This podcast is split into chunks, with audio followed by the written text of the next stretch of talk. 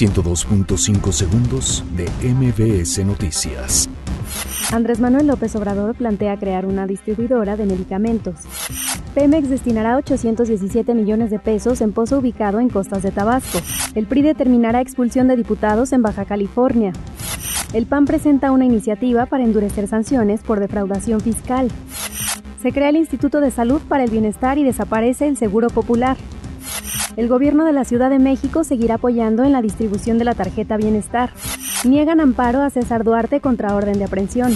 Capturan a presunto policía federal que otorgaba protección a narcomenudistas. Estudio donde fue filmada la película de Harry Potter sufre incendio. Llegan agentes migratorios a Florida para inicio de redadas de Donald Trump. 102.5 segundos de MBS Noticias.